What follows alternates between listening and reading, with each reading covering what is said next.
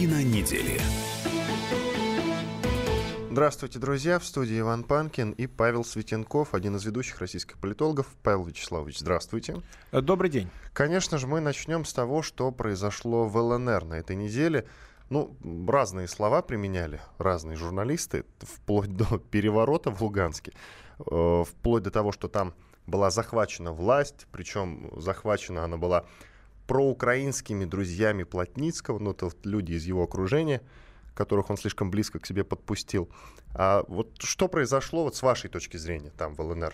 Ну, я думаю, действительно, это похоже на военный переворот, коль скоро на улицах появились вооруженные люди, что, в общем-то, является стандартным э, признаком э, военного переворота. Но почему, собственно говоря, так ослабели э, позиции Плотницкого из официальных заявлений не вполне ясно. Э, то есть официальные заявления гласят, что, в общем-то, при его власти э, ЛНР было, ну, скажем так, государством, где было значительно меньше порядка, чем в Донецке. И, наконец, этот порядок решили навести. Ну, может быть, эта версия имеет право на существование. Ну, 21 ноября неизвестные вооруженные люди в форме без опознавательных знаков, как пишут некоторые СМИ, захватили центр Луганска и заблокировали все административные здания, а также здания концерна радиовещания, радиосвязи и телевидения, что любопытно. Ну, понятно, такие объекты в первую очередь захватывают. Ну, еще Великий Ленин завещал, да, что мосты, телеграф, телефон помните? Да, да, да. Вот сейчас э, иные аналоги мостов, телеграфа и телефона, но, в общем, всегда захватываются коммуникации. Теперь первым понятно. делом, да, интернет надо отключить.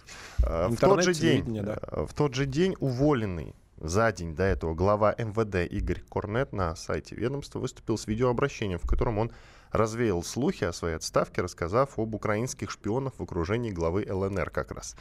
А, далее Плотницкий сам сложил себя полномочия, Э, заявив о том, что по состоянию здоровья уже не может управлять республикой.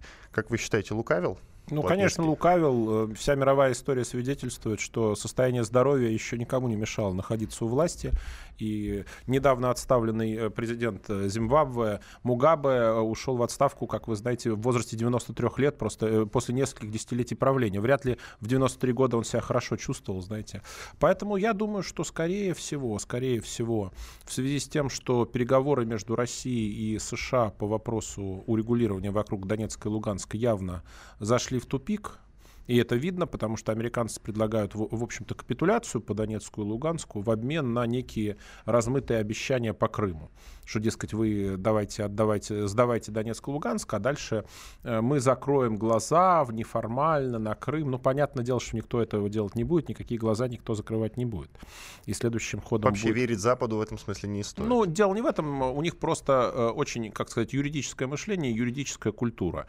Это означает, что если нет формальных договоров, то данные на словах обещания, как правило, мало что значат. И вам всегда скажут, ну, это вам же обещал вот тот данный конкретный чиновник, а он сейчас сейчас в отставку ушел или перешел на другую должность, а следующий чиновник уже вам ничего не обещал и так далее. Это, в общем, было видно и э, по югославскому кризису такой подход, и по кризису э, вокруг расширения НАТО на восток, когда многие наши политики говорили о том, что Запад обещал нам не расширять НАТО, но при этом обещал на словах. А никакого письменного соглашения Горбачев, как известно, не заключил. Хотя мог бы потребовать нейтралитета Германии по австрийскому образцу такие вопросы обсуждались, мог бы потребовать не расширения НАТО, ничего этого Горбачев не потребовал, никаких юридических актов не было, а какие-то там э, сделанные будто бы на закрытых э, совещаниях э, обещания с тогдашними американскими политиками, они новой американской администрации обнули, э, были обнулены, что достаточно часто происходит с США. То есть вот, э, допустим,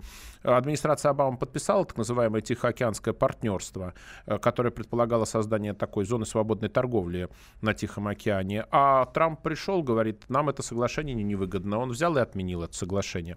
Хотя Обама подписывал, и Обама и его окружение, естественно, критиковали это новое решение. Пришли новые люди, они сказали, ну мало ли, что предыдущий президент обещал, а у нас иная стратегия. Так в жизни бывает. И если нет э, в отношениях с Западом юридического документа, то следующим ходом вам скажут, что никто вам ничего не обещал. Или обещал тот человек, с которым мы полностью не согласны. Понятно.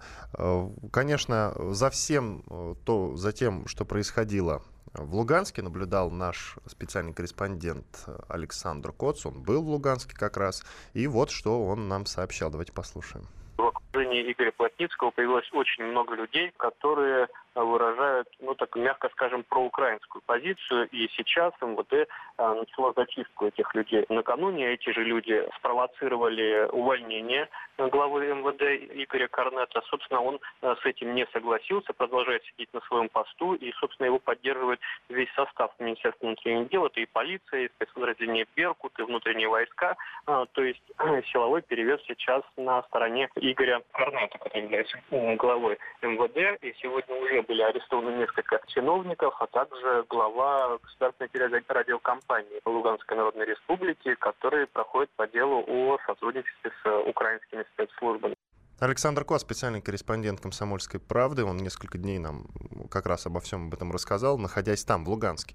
Я так понимаю, просто внутренние дрязги начались, и поэтому было решено навести порядок. Ну, я считаете? думаю, что, конечно, внутренние дрязги, э, и, э, но все-таки они часть более сложного процесса, потому что провалились переговоры между Россией и США, и, видимо, Россия ищет какие-то иные подходы к урегулированию ситуации вокруг Донецка и Луганска. Может быть, э, э, меняются, меняется аппаратное соотношение сил, тех сил, которые отвечают за этот переговорный процесс, за ситуацию вокруг Донецка и Луганска. И э, вполне возможно, что на поверхности мы видим вот такие кадровые перемены в Луганске.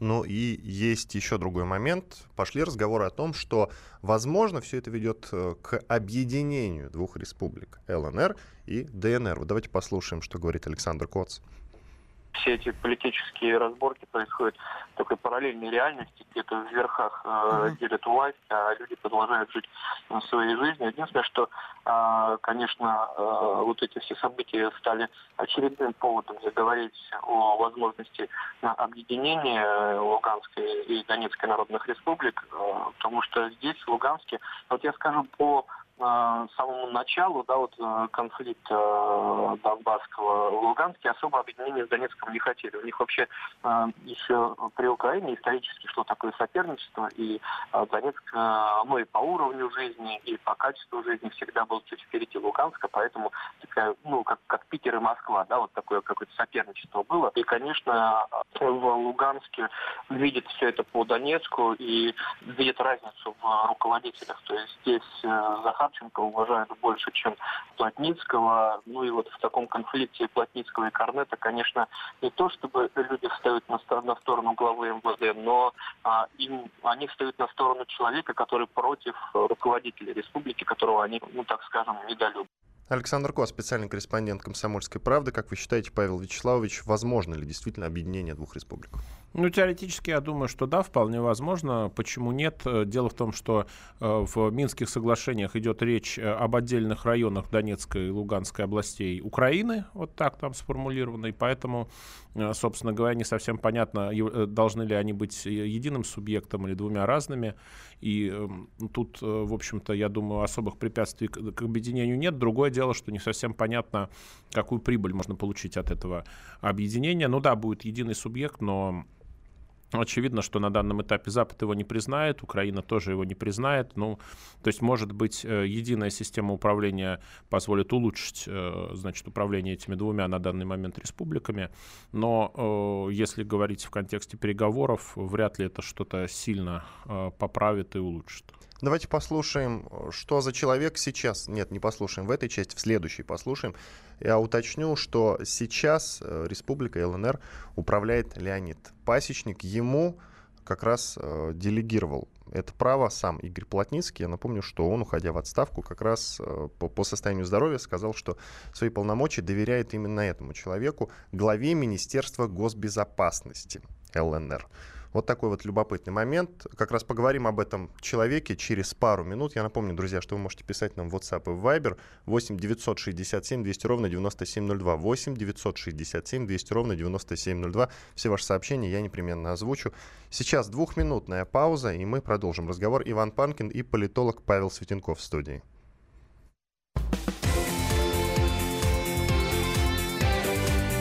Картина недели. Радио «Комсомольская правда». Более сотни городов вещания и многомиллионная аудитория. Ставрополь 105 и 7 FM. Эм.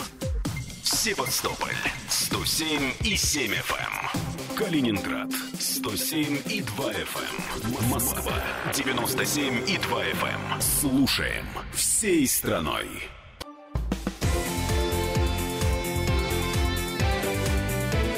Картина недели.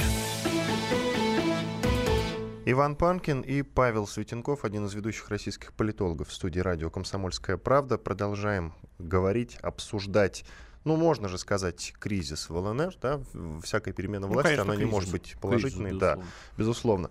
Так вот, э, пришло время как раз обсудить человека, который в данный момент занимает э, высший пост как раз в Донецке. Его зовут Леонид Пасечник. В свое время он окончил Донецкое высшее военно-политическое училище. Работал в СБУ начальником подразделения по борьбе с контрабандой главного отдела К управления СБУ в Луганской области. На этом поприще прослыл принципиальным и неподкупным чекистом. На Украине до сих пор на слуху история с задержанием крупной партии контрабанды на КПП из Варина в 2006 году. Пасечнику тогда предлагали взятку почти в 2 миллиона долларов, однако он от нее отказался. Неудивительно, что разрываемую коррупцией страну это поразил до глубины души. В 2007 году необычного чекиста лично наградил президент Незалежной медалью за военную службу на Украине. Вот такие дела.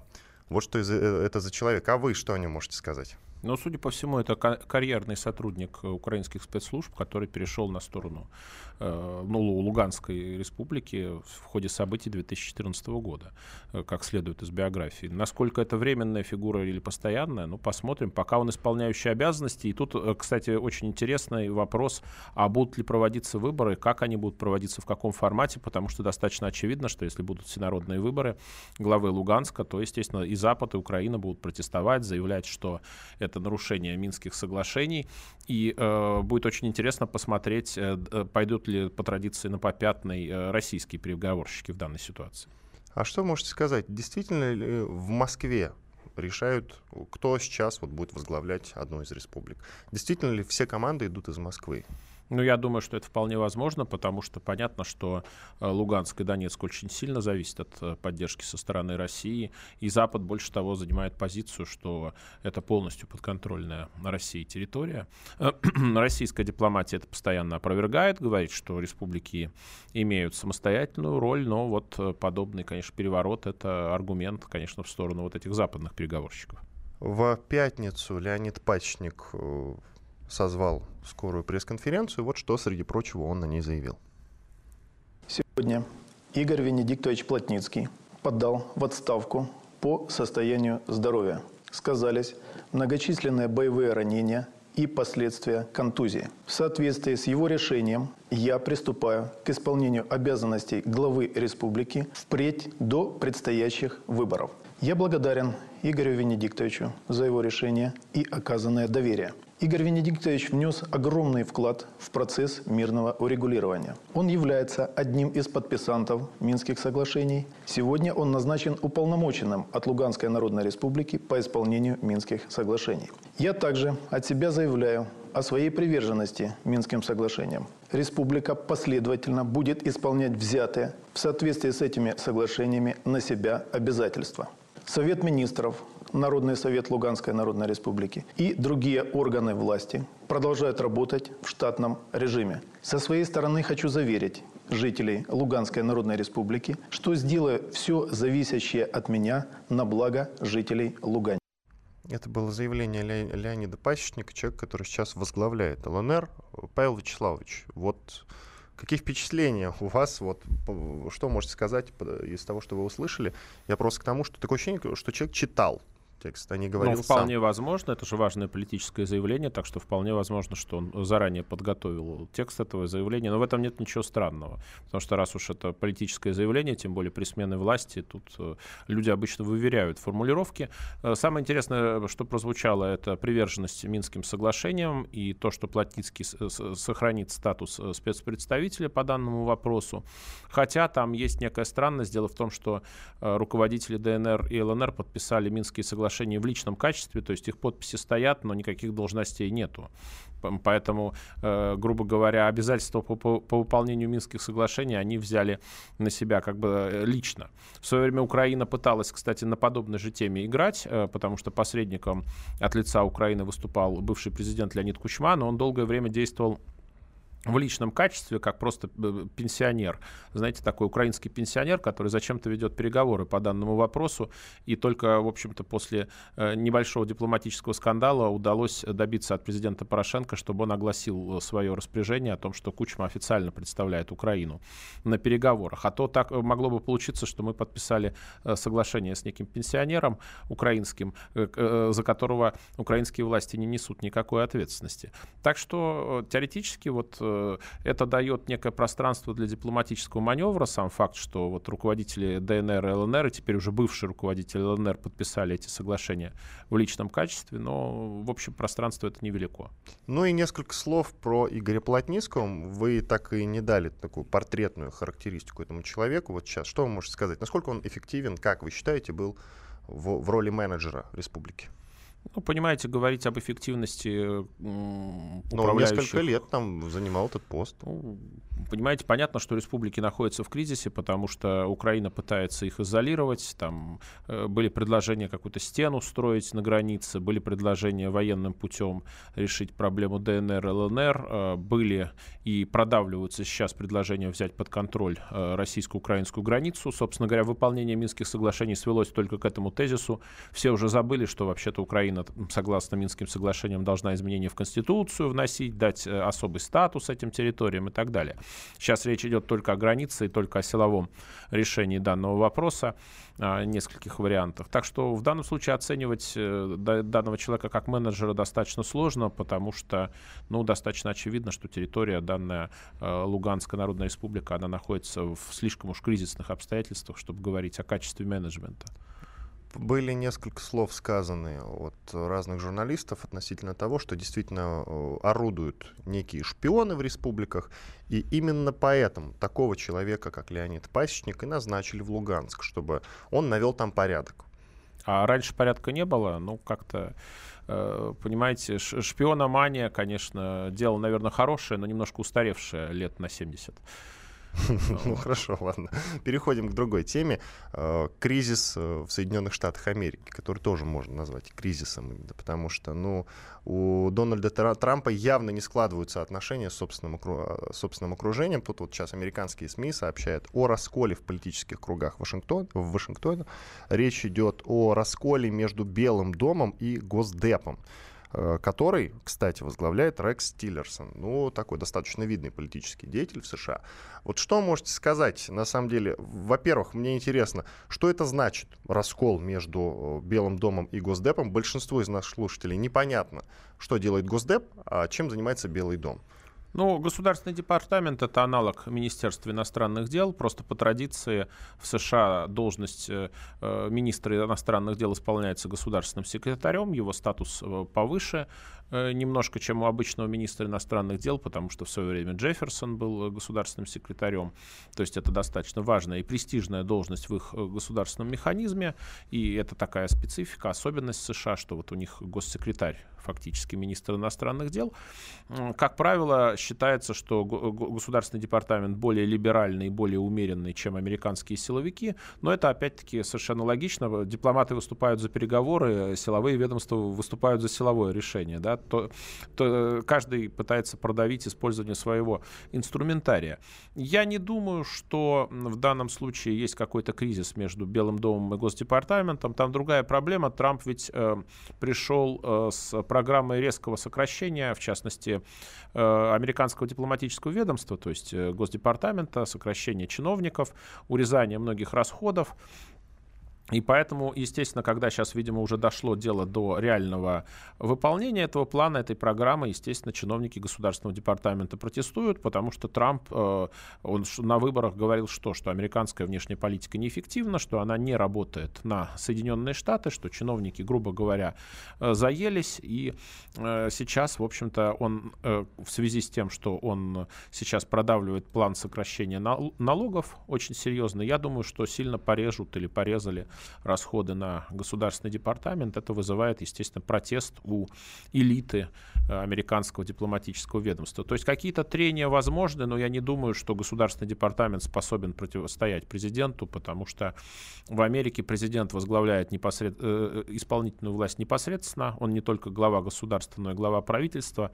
Государственный секретарь его прямой подчиненный, он его может уволить, когда захочет. То же самое и остальные чиновники государственного департамента. В этой связи о какой-то, вот знаете, борьбе двух партий в данном случае речь э, идти не может. Речь может идти о борьбе за влияние на президента, как исторически всегда и было. Государственный департамент спорил с Министерством обороны, с помощником по национальной безопасности э, и так далее. Но прямого столкновения тут быть, конечно, не может. Да мне кажется, что просто его окружение на, на, действует наоборот никому, чтобы приблизиться к президенту, а для того, чтобы сделать все для того, чтобы состоялся импичмент.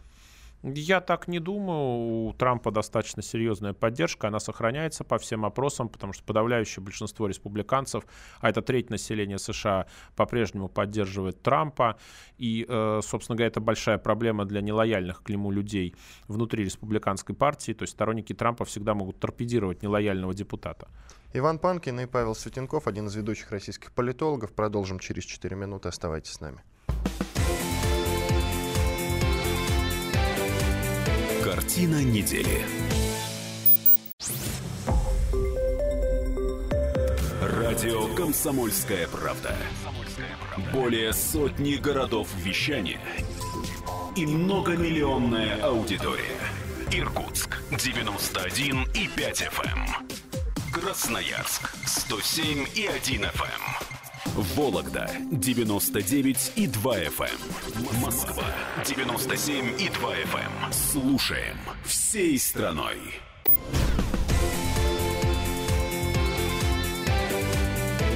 Картина недели. Иван Панкин и Павел Светенков, один из ведущих российских политологов в студии радио «Комсомольская правда». Продолжаем третью часть нашей программы – Сейчас будем говорить про мальчика из Нового Уренгоя, который пожалел немцев, погибших под Сталинградом. Вот винить ли в подобных заявлениях подростков, сейчас и будем обсуждать. Я только уточню. А, итак, школьник из Нового Уренгоя, выступая перед немцами в германском Бундестаге, назвал солдат вермахта невинно погибшими людьми. По словам подростка, нацисты не хотели воевать, а их могила в России находится в ужасном состоянии. Вот об этом чуть подробнее расскажу я, потому что я, например, был в Рассошках. Это военно-мемориальное кладбище, находится оно в 34 километрах на северо-запад от Волгограда в Городищенском районе. А, я там был лет 10 назад, да, в, в 2007 году я там был, все видел, поэтому могу выступать в этом смысле экспертом. Но сначала давайте послушаем, что именно сказал фрагмент выступления. Мальчика зовут Николай Десниченко, да. Вот что он сказал на Дне скорби в Бундестаге. Меня зовут Сетниченко Николай, я учусь в гимназии города Новый Уренгой. Мне предложили поучаствовать в проекте, посвященном солдатам, погибшим во время Второй мировой войны. Сначала посетил городской архив и библиотеку, затем пытался найти истории немецких солдат в интернете и в других источниках. Однако позже, в сотрудничестве с Народным союзом Германии по уходу за военными захоронениями, я узнал и подробно изучил биографию Георга Йохана Рау, Георг был одним из 250 тысяч немецких солдат, которые были окружены советской армией в так называемом Сталинградском котле. После прекращения боев он попал в лагерь для военнопленных. Только 6 тысяч из этих военнопленных вернулись домой. Георга среди них не было. И лишь в прошлом году семья Георга получила информацию, что солдат умер от тяжелых условий плена 17 марта 1943 года в лагере для военнопленных в Бикетовке. История Георга и работа над проектом тронули меня и подтолкнули на посещение захоронения солдат вермахта вблизи города Копейск. Это чрезвычайно огорчило меня, поскольку я увидел могилы невинно погибших людей, среди которых многие хотели жить мирно и не желали воевать. Фрагмент выступления Николая Десятниченко, школьника из Нового Уренгоя на дне скорби в Бундестаге. Павел Вячеславович, ну сначала слово вам, потом я скажу. Ну, честно говоря, естественно, критика совершенно понятна этого заявления, потому что это попытка представить э, э, солдат Вермахта в качестве невиновных людей. Э, некоторых Но, из них, не всех. Ну, вот понимаете, вопрос в количестве этих некоторых людей. Одновременно в Германии наши войска обвиняют в том, что наши солдаты не невинно изнасиловали миллионы немок. То есть идет э, клеветническая кампания, она уже идет несколько десятилетий. Вот. И выясняется, что солдаты немецкой армии, которые пришли на нашу землю, извините, с оружием в руках и убивали и наших солдат, и мирных граждан, они, видите ли, невинны. Естественно, это является оправданием э, германской армии, ее фактически апологетикой, это первое. И на втором ходе тогда возникает вопрос, что если эти солдаты невинны, то, вероятно, они пострадали от рук каких-то преступников, и получается, что это а, объявление уже наших вооруженных сил, в сущности преступными, потому что, простите, если немецкие войска невинные, да, и состоят из невиновных людей, то кто-то ведь виновен в их гибели тогда, раз уж немецкие солдаты полностью невиновны, да, то есть тут в данном случае, естественно, тихой сапой э, продвигается идея о том, что германская армия, которая пришла на нашу землю с войной, ее представители, она, видите ли, невиновна. Но тогда следующим ходом будет заявлено, что виновна наша армия и наша страна. С какой, собственно говоря, стати? Люди в военной форме, выполнявшие приказы своего военного командования с оружием в руках, убивавшие наших солдат и наших э, гражданских лиц, э, неизвестно с какой радости провозглашаются невиновными. Это чрезвычайно печальное событие. И, э, естественно, то, что э, это, эту идею озвучил школьник, э, собственно говоря, претензий к, этой идеологической, к этому идеологическому тезису не снимает. Понятно, что подобные острые идеологические тезисы изначально озвучиваются людьми, ну, предельно мирными, да? То есть понятно, что это должны озвучивать на первом этапе школьники какие-нибудь, вот, собственно, школьник и озвучил. Но, в общем, эта идеология совершенно не безобидная и не школьная и, в общем, является оправданием, по сути дела, действий вермахта на территории нашей страны. Я, честно говоря, не понимаю, почему мы э, даже обсуждаем подобный вопрос. У нас погибли десятки миллионов людей на территории нашей страны именно от действий этих невинных, э, будто бы солдат э, э, германской армии. Собственно говоря, непонятно да, да, даже э, по какой причине мы начинаем дискуссию по данному вопросу. Давайте послушаем маму мальчика, ее зовут Оксана. Хочу пояснить, что изначально мы с сыном готовили речь 7-8 минут. В этой речи подробно рассказывалось о его дедушке, герое, который участвовал в Великой Отечественной войне, был награжден боевыми наградами. И более подробно как раз были изложены такие пацифистские мысли ребенка, поскольку он хорошо знает историю и прекрасно понимает себе результаты этой войны. Мы с ним подбирали цитаты мы с ним готовили эту речь, но впоследствии по причине регламента в две минуты речь была урезана. И из общего контекста речи э, были извлечены некоторые факты, некоторые фразы. И я понимаю, что это привело к неправильному пониманию всего смысла речи. Нельзя говорить тут о том, что мой сын за что-то извинялся. Напротив, я полагаю, что он имел в виду другой факт, что спустя 70 лет мы понимаем, что на стороне Германии воевали и такие люди, такие солдаты, которые, возможно, не хотели войны и попали по приказу. В данном случае мы видим, что имелось в виду вот эта идея прощения. Для нашей семьи Великая Отечественная война является священной. Это Оксана, мама мальчика Николая Десятниченко. Так вот, я обещал, что расскажу. Э, мальчик Коля, среди прочего, сказал, что его очень огорчило. Он посетил э, кладбище немецкое кладбище военное, и его это очень огорчило. А гибель наших солдат его не подождите? Подождите, я расскажу. Это я совершенно расскажу. возмутительно. И Но... то, что прозвучало, совершенно возмутительное заявление, потому что утверждается, что по цензурным соображениям мальчик своего собственного дедушку вырезал из выступления, зато почему-то не вырезал немецкого солдата. Это вообще что такое? Ну, есть логика, конечно, в ваших словах, но с другой стороны, за эту неделю уже столько плохого сказано в адрес мальчика, что э, предлагаю. Но сейчас... он делал политическое заявление, извините, очень важное. И он уже в официальной за него. обстановке. Он уже за него извинился. Это же Бундестаг все-таки, а не школьный диспут. Он уже за это извинился. Я предлагаю просто в, знаете, так вот, в назидание другим мальчикам я расскажу. Я был в Рассошках. извините. Угу. Я был в Рассошках. Это, как я уже говорил, это военно-мемориальное кладбище, расположенное в 34 километрах на северо-запад от Волгограда, в Городищенском районе. Там находится кладбище советских солдат и кладбище немецких. Оно разделено дорогой, как линией фронта. А, вот буквально, э, знаете, с расстоянием метров в 20-30, то есть совсем рядом.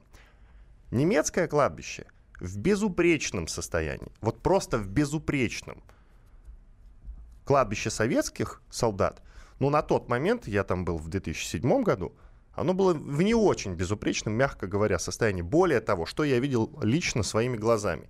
Я видел мешок с костями советских солдат, которых не было возможности захоронить.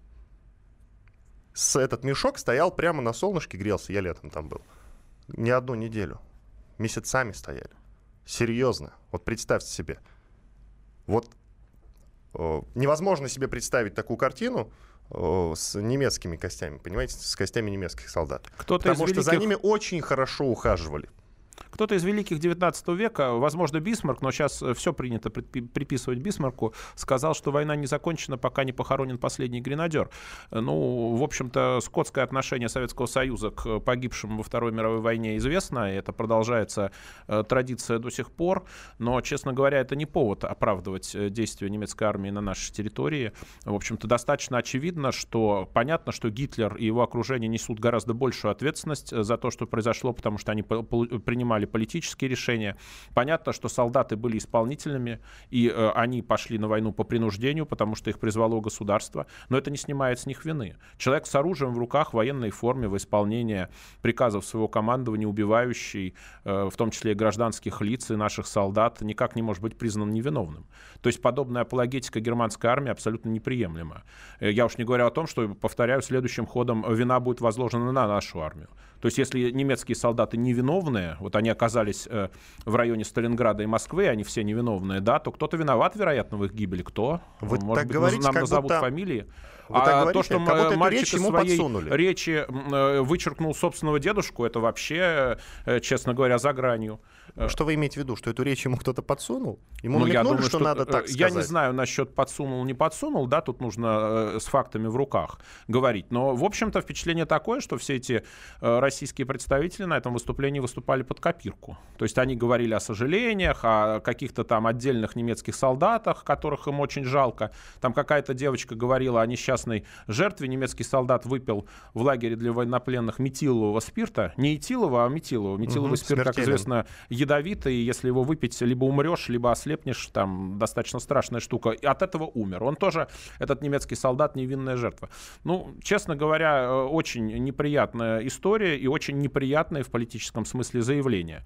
Потому что, конечно, можно было бы сказать, что немецкие солдаты жертвы режима Гитлера, и это, пожалуй, было бы правдой. Но утверждать, что они вообще невиновны ни в чем, мне кажется, это просто ложь. Это люди с оружием в руках, которые убивали. Да, Гитлер принимал решение, он несет э, базовую ответственность как политический деятель, но солдаты, э, непосредственно исполнители его приказов, они несут ответственность тоже. Давайте послушаем мнение публициста Егора Холмогорова. Независимо от того, что этот молодой человек хотел, получилось то, что получилось. И очень важно, чтобы все-таки не было так или иначе забыто ни нашим обществом, ни еще более важно немецким обществом тот факт, что война Германии велась неконвенциональными методами. То есть понятное дело, что какое-то количество немецких солдат, которые попали в плен в Сталинграде, они а, не были военными преступниками, возможно, им все это не нравилось, они страдали и так далее, но они действовали в рамках преступной системы и ни в коем случае не следует об этом ни под какими предлогами забывать. С того, что мы начинаем извиняться перед немцами за это, за то, что не все их пленные дожили до освобождения, нужно просто вот как бы помнить о том, что происходило тогда, не зацикливаться на этом, не как бы до бесконечности изводить тоже немцев, чтобы они покаялись в тысячи первый раз. Но при этом нельзя забывать того, что эта война со стороны Германии ну, очень сильно отличалась от тех законов войны, которые считались принятыми а, в середине 20 века. Это Егор Холмогоров, известный публицист. 30 секунд до конца третьей части нашей программы. Я вот что скажу.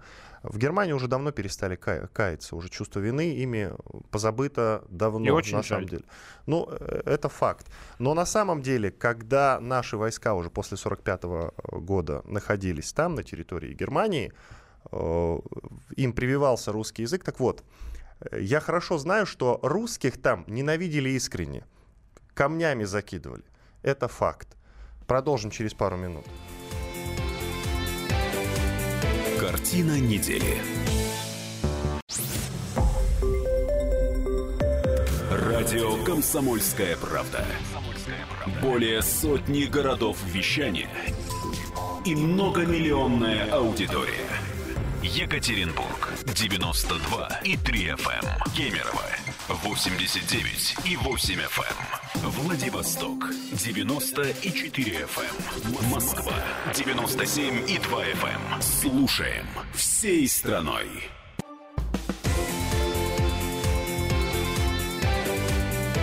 Картина недели.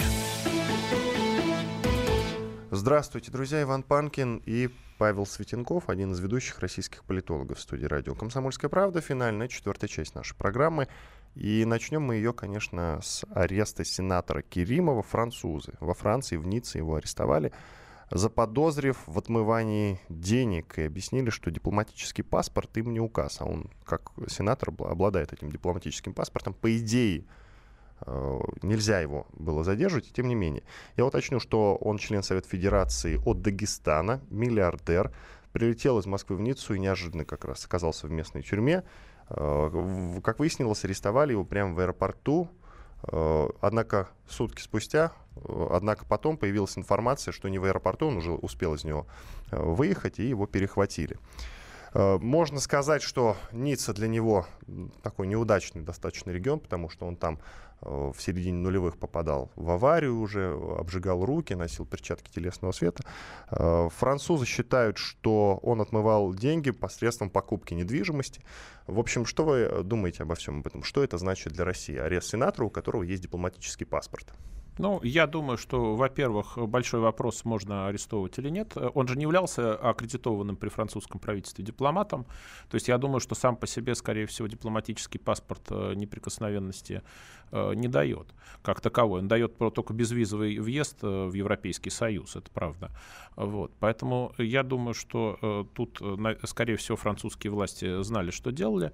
А, и, видимо, просто он вызвал какими-то своими действиями их раздражение, потому что зачастую богатые люди из России, они, в общем, некоторые нравы бога- здешних богатых людей привозят и в другие страны, чем вызывают искреннее удивление тамошних э, элиты, тамошних властей.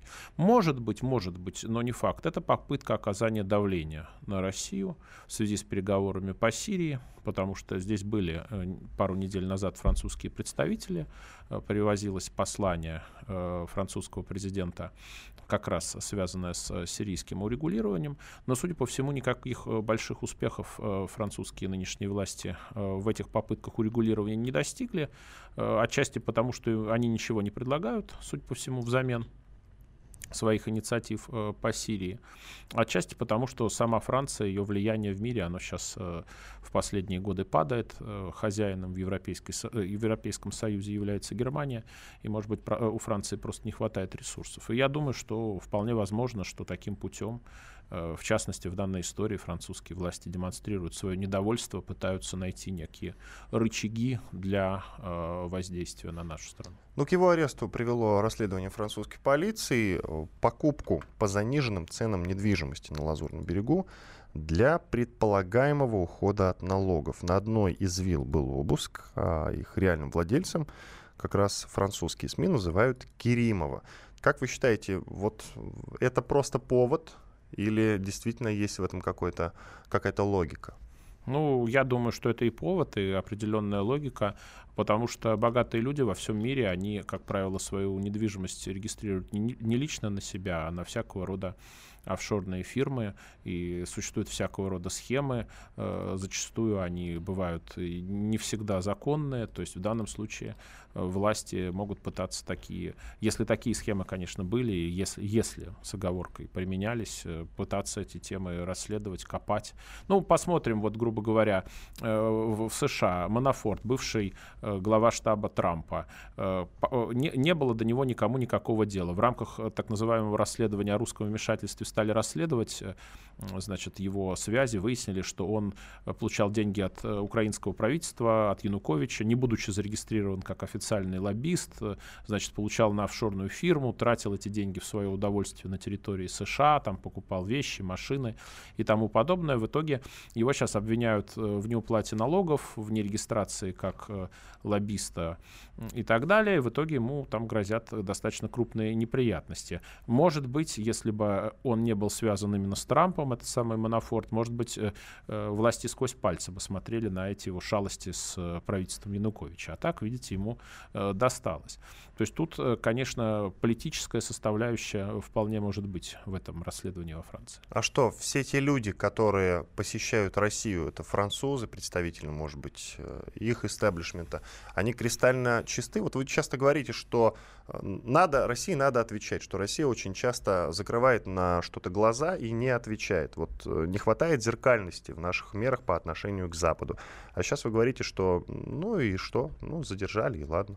Ну, э, честно говоря, надо смотреть, э, за что задержали, это во-первых. Во-вторых, ну, пока что французские граждане массово не скупают у нас недвижимость А мы этого не знаем. Как понимаете? только начнут скупать, наверное, у России появится аналогичный инструмент воздействия на Францию. Может быть, сомнения. по теневым схемам-то и скупает, потому что вот не доказано, что именно Керимов действительно купил. Он не является вот прямым владельцем той же виллы, Ну, например. естественно, мы этого пока не знаем, видимо, расследование идет, но это, э, естественно, инструмент в том числе и политического давления. Они же знают, что он член Совета Федерации. То есть это и давление и лично на него, и на э, Россию тоже, конечно. В таких вопросах, когда речь касается очень богатых, э, когда речь идет об очень богатых людях или о политиках, а Керимов, в общем, и то, и то, естественно, тут э, политические соображения и соображения межгосударственных отношений, конечно, тоже присутствуют.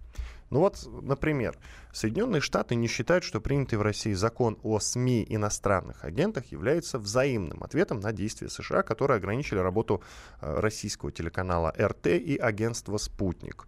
А, об этом заявил директор Американского совета управляющих по вопросам вещания Джон Лансинг.